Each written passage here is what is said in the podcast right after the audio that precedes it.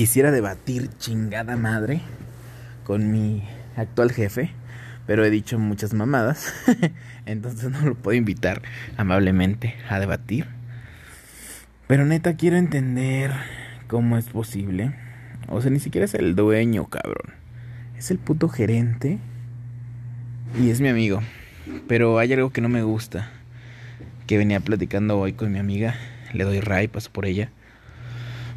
Y no sé, ella me decía, yo estoy fijo de mañana porque pertenezco a otra rama y ella no. Ella sí tiene que rolar turnos. Pero bueno, igual no es tan turno tan... Déjenme apagar esta mierda porque... Porque va a estar suene y suene después como siempre en todos los podcasts. Y son turnos como de, de 9 a 7 y los otros entran de 12 a 8. Así, o sea, tampoco tan culeros, tan de noche. Me ha tocado peores trabajos. Pero ella me decía, chale, ya esta semana entro de mañana.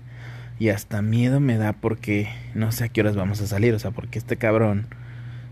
Son las 6. Los que entramos a las 9 salimos a las 6. Dan las 6 y, no, no hay día neta, neta, sí, exagerado. Con, exagerado, neta, sí. Que no salgamos a las 8, cabrón. O a las 7. O sea, ¿por qué le molesta? ¿Cuál es la idea de hacernos quedar más tiempo del que nos pagan, cabrón? Neta, o sea, de verdad me gustaría debatirlo con mi jefe. Pero el cabrón, neta, no. Les digo, he hablado mal de él aquí, entonces no lo puedo invitar. Pero quiero que me conteste el hijo de puta, güey. O sea, ¿Qué le afecta? ¿Por qué se enoja, güey? Le molesta como no tienen ustedes una idea, amigos. A todos siempre nos dice, ¿a poco ya te vas? Y así de, pues hijo de la verga. Ya me voy porque ya salí, principalmente. O sea, no, no entiendo, neta, les juro. Es, es abusivo, no es justo. Y pues bueno, no sé, les digo, como les he dicho en anteriores podcasts, lo peor de Ay, perdón, hasta me trabé. Lo peor de todo es que él hace cosas que no están bien. Y cómo se atreve todavía a decirnos cosas como esas. O sea, si fuera él perfecto, yo lo entiendo, es estricto y la chingada. Pero este cabrón literal roba y todavía se atreve a decir, no, mames, ya te vas. Pues hijo de tu puta madre, mínimo no estoy robando. Y yo espero, de verdad, no sé en qué crean ustedes, a la mediante, espero en Dios, espero en el cielo, en la vida, en el destino, en lo que ustedes quieran creer. Que se lo pague y que también nosotros paguemos las cosas buenas y malas. Que Él pague lo malo y que nosotros paguemos lo bueno. Nosotros no hemos hecho nada y por eso todo tiene que estar bien, como le digo a mi amiga. O sea, no, no sé, ¿qué espera de robar? Eh, que esté todo en orden, que siga durante años. No, ya de verdad, y nosotros aguantar tanto y ser buenos, aunque les diré que es injusto. Pero a veces, ser bueno también está malo y está junto con pegado con ser pendejo. Si una persona es buena, si es buena onda, si es amable, la gente dice, ah, esa señora no te dice nada, está bien pendeja, ¿no? O sea, si te faltan cinco pesitos, esa señora no te dice nada, está bien pendeja. En lugar de que digan, esa señora es amable, esa señora es buena onda, no más esa señora es muy buena persona, chingo de calidad humana.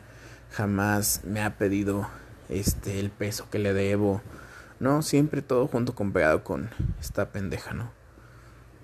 Entonces, también hay injusticias. Les digo, yo espero en el cielo que paguemos lo bueno. Pero a veces es peor cuando cuando tú esperas que estás haciendo bien tu trabajo, no tienes nada que hacer y aún así a ti es al que te corre, ¿no? Y dices, chale, al mejor hubiera robado, o sea, ni mejor a mí que a los que robaron siempre y pues, me corrieron, ¿no? Entonces, no sé, siempre hay que hablar, amigos. Yo sé que hicimos mal, este, mis compañeros y yo que trabajamos bien. Pero es que no era, nunca fue así. Nosotros lo hicimos un monstruo. Nosotros vio que sacamos el jale, nos hundía, como decimos. No sé, ustedes cómo ven no es justo, lo sé, y espero que, que todos paguemos lo bueno y malo por el momento. Solo me queda esperar eso, porque de verdad no sé qué voy a hacer. Y pues nada, quiero seguir en mi trabajo un ratito más, porque me gusta principalmente. Dos, porque me da, me va a dar para algo, si algún día quiero hacer yo algo mío, para jugar, que saben que lo que quiero hacer es siempre stream. Yo sé que nunca voy a ser el mejor, pero pues todo se todo se tiene que pelear. Veía en la mañana, de hecho desde la mañana quería hacer el podcast, ahorita son las 5 de la tarde, no sé en qué horario me escuchen. Ahorita son las 5 de la tarde. ya dije eso. Pero decía un señor que que es, productor y su puta madre de películas de Hollywood. Que el güey este no, no tenía papás. Este se pagó su carrera, comió de la basura, durmió en la calle, lavó platos, etcétera, etcétera. Y el güey ahorita es un productor de lo más verga. Dices yo, si en el tiempo dirían ese niño que no tiene papá, este, que come de la basura, que duerme en la calle, que lava platos, va a ser productor de Hollywood, así películas mamalonas con Arnold, uh, ¿cómo se llama? Arnold Schwarzenegger, no sé cómo se pronuncia. Dice, no lo hubieran creído, si no lo hubieran visto. O sea, neta, no sé, o sea, él mismo puso un ejemplo, dijo, si un niño ahorita de la misma condición que yo, de bajos recursos y todo, me dijera, voy a ser jugador de fútbol, nadie le creería. Y es que todo tiene un precio. Dice, a mí esto no me llegó regalado. Esto no es coincidencia, no es destino. Es porque se partió la madre. Y es que yo me, yo me pregunto en qué momento, ¿no? O sea, ¿cuánto más falta? Yo también me parto la madre. También doy todo. También, pues también estoy aquí chingándole. Pero en qué momento. Dicen que jamás, jamás se acaba de... Pero es que a veces pienso que ya es el límite.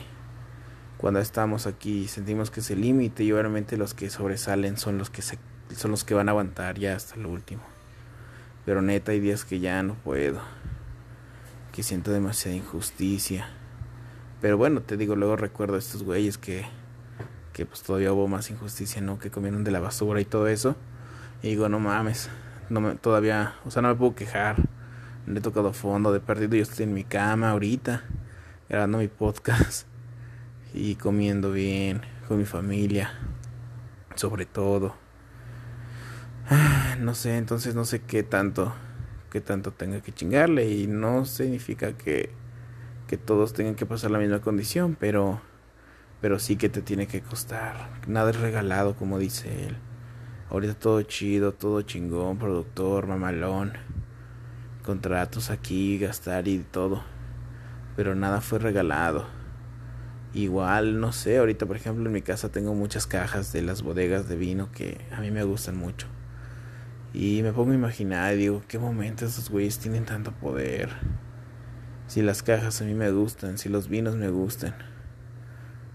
No sé, ahora imagínate todos esos Vega Sicilia de 13 mil pesos. Pero les tuvo que costar también, creo yo. Ah, entonces no sé qué, hasta cuándo, hasta qué, qué, qué es el límite, qué, qué tanto tengo que, que estar ahí constante, chingar, cuánto me va a costar si quiero hacer algo. Les comentaba en algún otro podcast que Ari Gameplays le costó un chingo tal vez también llorar, sufrir, ahorita todo está chingón, es guapa. Jamás se ve como que alguna persona que no sufre, pero también le costó en su momento tal vez. Y ahorita ya solo queda disfrutar, pero le costó tal vez. Ah, no lo sé amigos. Ya puse chipil ya para que les sigo.